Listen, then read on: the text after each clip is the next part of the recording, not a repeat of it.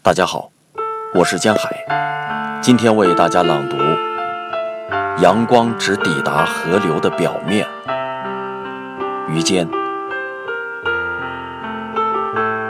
阳光只抵达河流的表面，只抵达上面的水，它无法再往下，它缺乏石头的重量。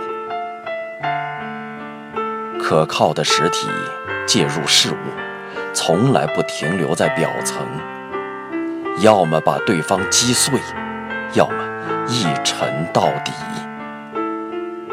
在那儿，下面的水处于黑暗中，像沉底的石头那样处于水中。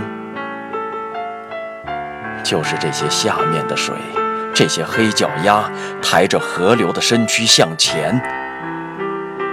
就是这些脚，在时间看不见的地方，改变着世界的地形。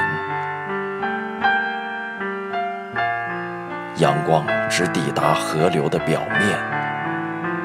这头镀金的空心鳄鱼，在河水急速变化的脸上，缓缓爬。